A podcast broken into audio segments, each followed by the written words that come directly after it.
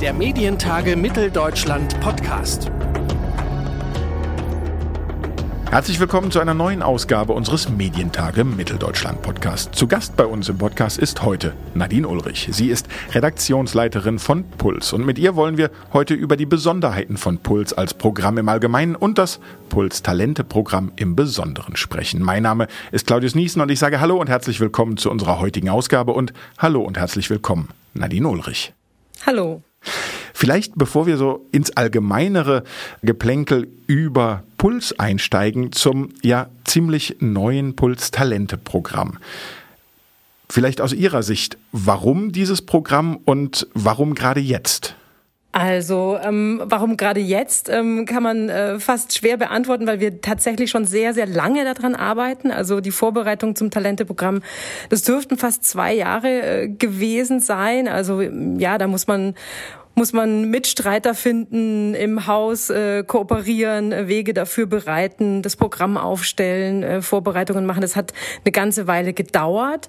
Und warum wir es wollten, also ähm, wir haben bei Puls ganz oft gemerkt, dass wir ja so zufällige Erfolge in dem Bereich hatten, ähm, tolle Talente zu finden, die vor allem auch ähm, ja in Richtung Diversity einen, einen Background haben, so jemand wie Roger Reckless oder Suli Kurban oder äh, Jenny Jeromin. Also das ist uns immer wieder so passiert oder geglückt äh, durch durch Zufälle, weil man jemanden in der Szene kennengelernt hat auf einem Konzert oder irgendwo äh, ja in einem Theaterstück oder so.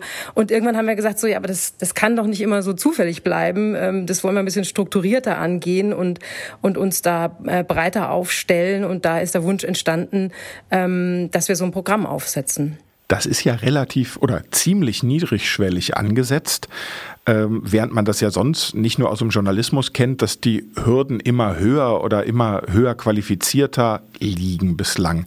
Warum denn jetzt diese Umkehr zu sagen, wir gucken ja am Ende auch nach Leuten, die müssen noch nicht mal ein Abitur mitbringen? Ja, wir haben, wir haben einfach festgestellt, also ähm, ohne da jetzt irgendwie so eine, Konkurrenz aufmachen zu wollen, das haben wir überhaupt gar nicht. Ähm, aber ähm, auch im Haus hier im Volontariat haben wir festgestellt, dass, dass wir als öffentlich-rechtlicher Rundfunk doch immer wieder ähnliche Leute erreichen und, und andere, ähm, die, die ganz andere Hintergründe haben, ganz andere Lebensrealitäten auch, gar nicht mehr mit dem öffentlich-rechtlichen Rundfunk in Berührung kommen. Und das, das ist ja eigentlich schade, ähm, weil da sind so viele Talente verborgen, die uns wichtig sind. Und dann äh, haben wir festgestellt, wir, wir sollten einfach den Kontakt oder den Eintritt zu uns äh, niederschwelliger halten, haben da auch viel von der, von der BBC gelernt. Also die haben ein ganz ähnliches Programm und, und, und die machen das auch so zweigeteilt, dass sie sagen, klar, das gibt die eine sehr renommierte Ausbildung, ähm, das Volontariat und äh, aber den Versuch zu starten, auch noch was anderes anzubieten, um Leute zu finden, die Geschichten erzählen wollen. Das ist es ja das, was es im Kern eigentlich ist, so ähm, und denen wir aber helfen können, diese Geschichten auf die Straße zu bringen, ohne äh, dass sie vielleicht da jetzt eine, eine, eine Vorbildung haben wie wie andere und die Hürden äh, erfüllen müssen, die man eben für, für ein Volontariat erfüllen muss. Hm. Jetzt ist aber gleichzeitig, wenn man sagen jetzt unterschiedliche Wege hinein äh, hat in den Journalismus oder gerade im Bayerischen Rundfunk oder noch konkreter bei Puls. Ist da nicht auch ein Stück weit die Gefahr, zumindest auch mit dem Blick von außen, dass dann sowas wie eine Zweiklassenausbildung entsteht? Ja, den Gedanken kann ich kann ich verstehen. Wir schauen natürlich auch, dass das ähm, ähm, für die Talente nachher der Weg trotz allem ähm, für alles offen ist. Also das ist uns total wichtig. Ähm, es wäre auch möglich zu sagen, wenn ein Talent äh, Lust hat, das zu vertiefen, dass es danach äh, sich fürs Volontariat bewirbt. Wir sind da in einem total engen Austausch und ähm, wir versuchen schon von Anfang an eigentlich mit allen Redaktionen im Haus in Kontakt zu treten und zu sagen, gibt es denn irgendwo auch äh, speziell Lücken oder ähm, ähm, Positionen, wo jemand darauf hin entwickelt werden soll, sodass einfach die Talente, nachdem sie ein Jahr bei uns uns hier bei Puls waren und dann vielleicht danach noch ein bisschen länger bei Puls bleiben, auch sofort Möglichkeiten haben, ins, ins Haus zu gehen und sowas gar nicht entsteht. Also das ist eigentlich auch eins der großen Ziele, das dann direkt auch so zu vernetzen und nicht irgendwie da jetzt so eine, so eine extra Schublade aufzumachen. Wir haben zum Beispiel auch, also da ist auch überhaupt das Bedürfnis so äh, konkret geworden. Wir haben vor dem Programm eine große Abfrage bei uns im Haus gemacht. Wir haben einfach ganz offen alle Redaktionen gefragt, was wären denn ähm, ja Zuschnitte oder oder Fähigkeiten, die bei euch in den Redaktionen fehlen. Also was sucht ihr? Und klar, äh, keine große Überraschung, aber da ist sowas rausgekommen, wie wir brauchen Social Media Talente, aber auch ähm, Personalities, die so bei uns im Haus noch nicht da sind. Also die Massenwellen haben zum Beispiel gesagt, dass sie im Bereich Moderation irgendwie mal ähm, was ähm, äh, Spezielleres brauchen, Abwiegeres, was sie, was sie bisher noch nicht äh, im Team haben. Ähm, und, und daraufhin haben wir auch versucht, das Programm zu entwickeln. Also das zeigt schon, dass, dass es äh, stark in die Zukunft gedacht ist und dass, dass eben ja die auch gleiche und, und ähnliche Karrieren im Haus machen können sollen, wie, wie alle anderen auch. Hm. Das klingt aber auch ein Stück weit so, als äh, ob Sie auf diese Talente sehr viel mehr angewiesen sind am Ende als die Talente vielleicht irgendwann auf sie. Wie glauben Sie denn, kann man gerade junge, diverse, äh, Social-Media-affine äh, Medienmacherinnen und Medienmacher dann auch im öffentlich-rechtlichen Rundfunk halten? Weil ich glaube, das ist ja vielleicht auch längerfristig eine Frage jetzt, wo der öffentlich-rechtliche oder die öffentlich-rechtlichen diese Themen sehr, sehr stark in den Fokus nehmen, äh, ist ja auch so ein bisschen eben immer dieser Kampf. Irgendwie, wie sehr ist man, Sie haben es eben selber beschrieben, man braucht zwei Jahre lang, äh, bis man so ein Programm aufgegleist bekommt, um sich mhm. abzustimmen, auch im Haus. Also äh, das ist ja kein Geheimnis, dass sozusagen so ein großes Schiff, und da sprechen wir ja nicht nur über ein BR, äh, dass das kein kleines, äh, wendiges Boot ist, was, was, wo man von heute auf morgen eben auf, auf Neues und auf Innovatives reagiert, sondern es braucht lange. Und das ist natürlich doch auch etwas, was viele Jüngere äh, abschreckt, oder? Ja, ähm, wobei ich äh, jetzt schon relativ schnell sehr über, überrascht war. Also da, tatsächlich hatten wir auch die Annahme, oder es war auch ein bisschen das, was, was uns die BBC gespiegelt hat, so zu sagen, ja, jetzt geht man nicht davon aus, dass die das äh, alle sofort feiern und so äh, zum öffentlich-rechtlichen Rundfunk äh, zu, kommen zu können. Und, und ich, ich würde unterm Strich Ihnen auch total recht geben und sagen, ich glaube, wir sind wirklich, wir sind stärker auf die Talente angewiesen als, als hier auf uns. Weil ich meine, Sie haben da draußen alle Möglichkeiten. Ne? Man kann auch so äh, äh, alleine irgendwie inzwischen äh, äh, in, in der Welt seine Geschichten absetzen. Ähm, ich empfinde es aber mittlerweile, also es war eigentlich vom ersten Tag an so, dass da eine ganz große Begeisterung da ist für das, was wir bieten können. Und ich, wahrscheinlich ist es einfach, äh, steht es uns auch gut, mit so einem Selbstbewusstsein ranzugehen und zu sagen, ja, also wir sind ein bisschen speziell und es ist hier ein ganz schöner Dschungel und eine Bürokratie und einiges dauert ganz schön lang und du musst hier äh, Formular V37 ausfüllen, bevor du überhaupt mal losfahren kannst äh, mit dem Auto. Ist halt leider so, aber wenn du da durch bist, dann kommt hinten äh, relativ viel bei raus und dann hast du hier eigentlich auch, äh, ja, unglaubliche Möglichkeiten, dich zu entfalten. Und gerade zum Beispiel dass wir den, ganzen Kosmos aufmachen können, jetzt hier im BR oder das wäre in jeder anderen LRA ja auch so, ähm, zu sagen, schau mal, da gibt's diese Redaktion, ähm, äh, wir haben ein Talent, der, der Cory, ähm, der interessiert sich wahnsinnig für Sport. Da haben wir bei Puls gar nicht so viel, aber dem können wir sofort die Tür öffnen und er kann in die Sportredaktion reinschauen. Und der nächste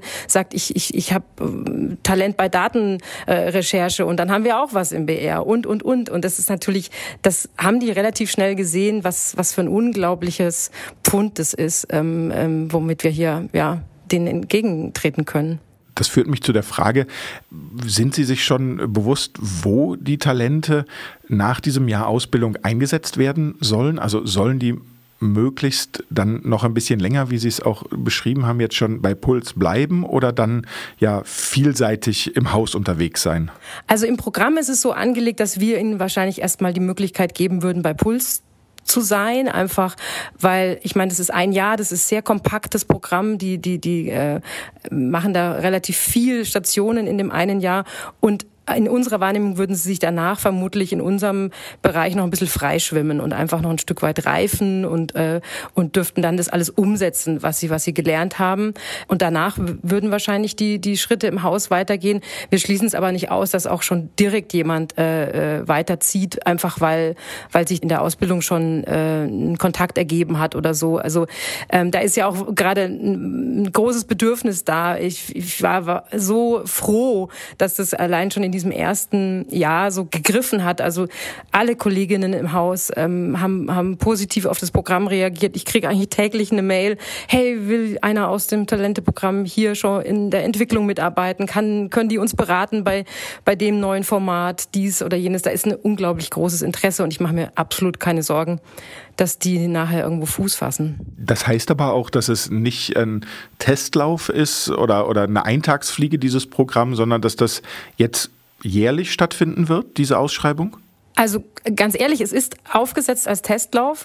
Das ist ähm, ja natürlich auch Teil des Systems. Da gehörte ein bisschen Mut dazu. Das äh, habe ich ja am Anfang auch schon gesagt, ne, dass äh, so einen Schritt zu gehen und sowas noch noch aufzusetzen. Und ich bin irre dankbar, dass der BR diesen Mut hatte, finde ich. Ähm, aber klar, es ist, man wollte es sich erstmal anschauen. Ähm, ich ich bin aber sehr optimistisch, dass ich relativ schnell beweisen kann, dass es sich lohnen würde, ähm, das jetzt einfach jährlich zu machen. Das Schöne, was Sie eben beschrieben haben, dass Sie das Feedback aus dem Haus bekommen, dass die Leute äh, auch in, in andere Bereiche schnuppern können, dass es klingt ja erstmal sehr, sehr positiv. Aus den Volontärsalltägen kennt man, oder aus dem Volontärsalltag kennt man es ja dann auch immer so ein bisschen die Gefahr, dass man sehr, sehr schnell in, in alle Abläufe routiniert eingesetzt wird. Ein bisschen das, was der DJV ja zum Beispiel auch immer sagt, als günstige Arbeitskraft oder als billige Arbeitskraft. Wie sehr stellen Sie denn sicher, dass äh, neben allem Arbeiten on, diesem Training on the Job, was ja auch sehr, sehr erfüllend sein kann, die Ausbildungsinhalte nicht zu kurz kommen?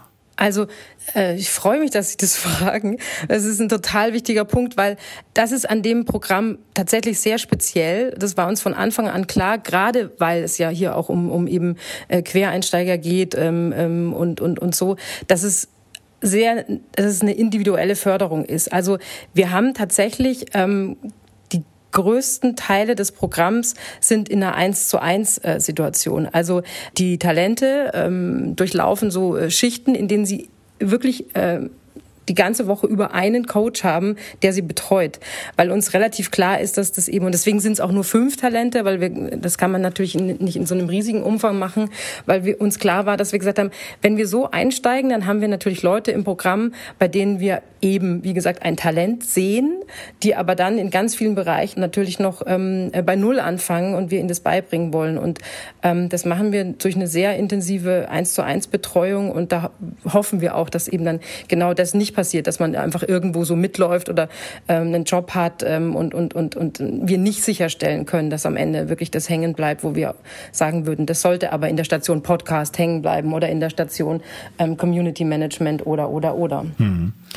Sie haben eben äh, die BBC als äh, geistigen Paten mit erwähnt. Mhm. Wie ist es denn mit den anderen LRAs, mit den anderen Landesrundfunkanstalten? Schielen die schon ein bisschen auf das Programm und scharren mit den Füßen so im Sinne von, äh, können wir das übernehmen? Können wir von euren Erfahrungen profitieren? Wir möchten das auch gerne?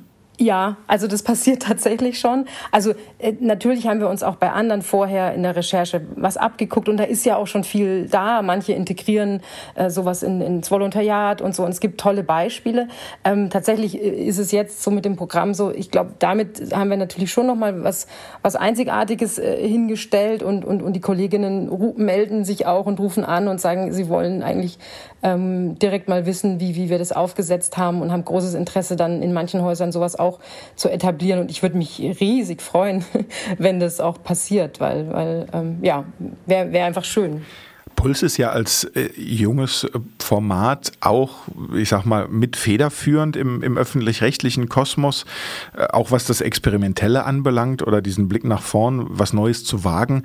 Äh, wenn wir jetzt ein bisschen allgemeiner schauen, weg von äh, diesem speziellen Programm, welche Kanäle, welche Formate haben sich denn als besonders erfolgreich herauskristallisiert?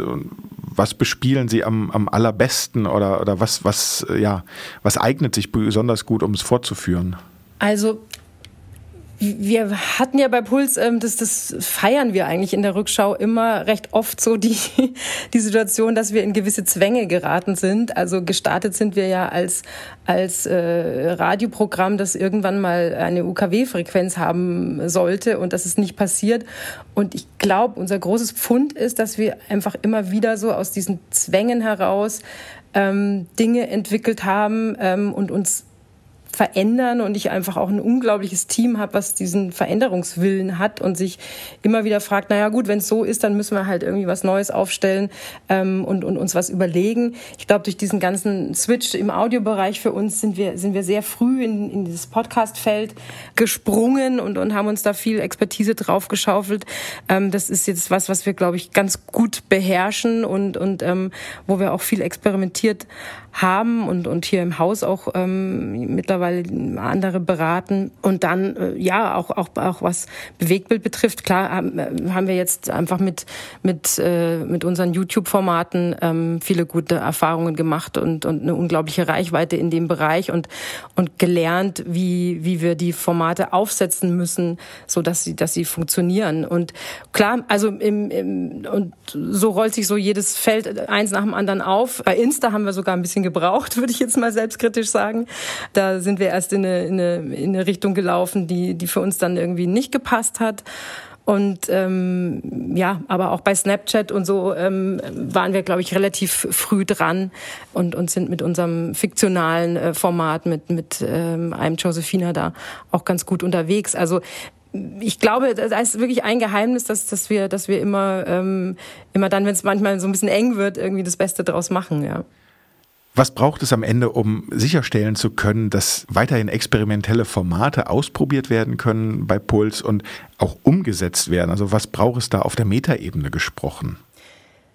Ja, das, das ist etwas, was mich tatsächlich gerade sehr beschäftigt ähm, und was ich jetzt also ähm, seit einem oder ein, äh, ja anderthalb Jahren jetzt fast seit ich in der Redaktionsleitung bin ähm, verfolge. Ähm, wir, wir arbeiten gerade sehr stark daran, unsere Struktur zu verändern. Also so jetzt äh, unter der Haube relativ viel zu machen, weil ähm, obwohl wir mit unseren Produkten äh, sehr erfolgreich äh, unterwegs sind und die ja schon sehr multimedial aufgesetzt sind, sind wir in der, in der Struktur recht klassisch noch organisiert, also äh, so in den, in den klassischen Silos äh, Radio, Social, Online, äh, Bewegtbild äh, aufgeteilt, wo wir merken, dass das einfach für die Arbeitsweise uns äh, langsam macht, dass es ganz schön knirscht manchmal, weil äh, alle haben einen guten Willen, aber man muss sich unglaublich vernetzen und es sind, sind, sind Workflows, die, die einfach auch bremsen, weshalb wir uns eben jetzt vor einiger Zeit vorgenommen haben, eine komplett neue Form der Zusammenarbeit zu, zu etablieren. Also wir, wir wollen ja so ein bisschen nach den Prinzipien der Holokratie arbeiten, produktzentriert, ähm, mit, mit Rollen ähm, und, und brechen da nochmal komplett unsere Organisationseinheit auf mit diesem Hauptziel, um da irgendwie einfach agiler zu sein und, und äh, in, in kürzeren Zyklen äh, neue Formate entwickeln und auf den Markt bringen zu können. Das ist eines unserer großen Ziele und es ist ein ganz schöner, ganz schöner Prozess, in dem wir da gerade stecken. Was ist denn dabei die, die größte Herausforderung? Ich weiß, das klingt so ein bisschen äh, zu sehr zugespitzt, aber ich kann mhm. mir vorstellen, dass das, dass das öffentlich-rechtliche Umfeld äh, sozusagen sehr stark überzeugt werden muss oder, mhm. oder wie sozusagen dahin getragen werden, dass das durchaus eine Arbeitsweise sein kann, äh, in der man professionell und effektiv arbeitet und dass es vielleicht auch genau das Richtige ist, was äh, sozusagen die Arbeitsbedingungen, die grundsätzlichen überhaupt befördert. Aber wie, wie, wie sieht das konkret aus? Äh, sozusagen, an, an welchem Punkt sind Sie gerade in diesem Umbruch? Wir sind, also intern sind wir an einem, an einem extrem guten Punkt, weil wir, glaube ich, relativ äh, von Anfang an äh, einfach alle Mitarbeiter beteiligt haben. Also ich meine, da muss man am Anfang ja immer entscheiden, macht man das so, ähm, entwickelt man was und präsentiert es dann seiner Mannschaft oder nimmt man von Anfang an die komplette Crew mit und dann dauert es aber auch länger. Und das ist, glaube ich, die ganz große Herausforderung für uns alle, gerade diesen Atem zu haben. Ähm, weil wir haben wirklich, wir haben gestartet mit einer großen Umfrage bei uns im Team und wo drückt der Schuh und so und haben das alles berücksichtigt und versucht, in, in dieses neue Konzept mit einzubeziehen um da wirklich auch jeden mitzunehmen. Ich bin fest davon überzeugt, dass es nur so geht. Ähm, es ist halt einfach eine, eine, eine Kulturveränderung damit dann auch und die dauert. Und ich glaube, die größte Herausforderung für uns äh, im Team ist, ist gerade einfach diesen, das auszuhalten, dass es, dass es reifen muss und dass es dann, dann irgendwann fertig ist ähm, und, und wir es nicht einfach einmal entwickeln, ausrollen und dann implementieren. Und das Zweite ist, was Sie angedeutet haben, ja, also sowas äh, innerhalb einer anderen sehr gewachsenen Struktur einzupflanzen. Ähm, da muss man natürlich auch sensibel mit umgehen, auch dafür werben. Ähm, und, und ich, ich glaube aber, dass wir das mittlerweile doch viele auch sehen, ähm, dass solche neuen Arbeitsweisen einfach äh, wichtig sind in, in der dynamischen Welt, in der wir da gerade leben. Ja. Ich glaube, die nötige Diplomatie, die ist jetzt in diesem Gespräch, die dafür nötig ist, die ist jetzt in diesem Gespräch schon angeklungen. ich sag vielen Dank für das Gespräch, Nadine Ulrich, die Redaktionsleiterin von Puls, dem jungen Programm des BR hier bei uns im Podcast der Medientage. Vielen herzlichen Dank und hoffentlich äh, dann auch live am 1. und 2. Juni 2021 zu den Medientagen in Leipzig. Ich würde mich auf jeden Fall sehr freuen. Sehr gerne, würde mich auch total freuen. Dankeschön. Tschüss. Tschüss. Informationen rund um die MTM 21 und unsere Early Bird Tickets gibt's auf unserer Webseite medientage-mitteldeutschland.de. Streichen Sie sich also gern schon mal den 1. und 2. Juni 2021 rot im Kalender an.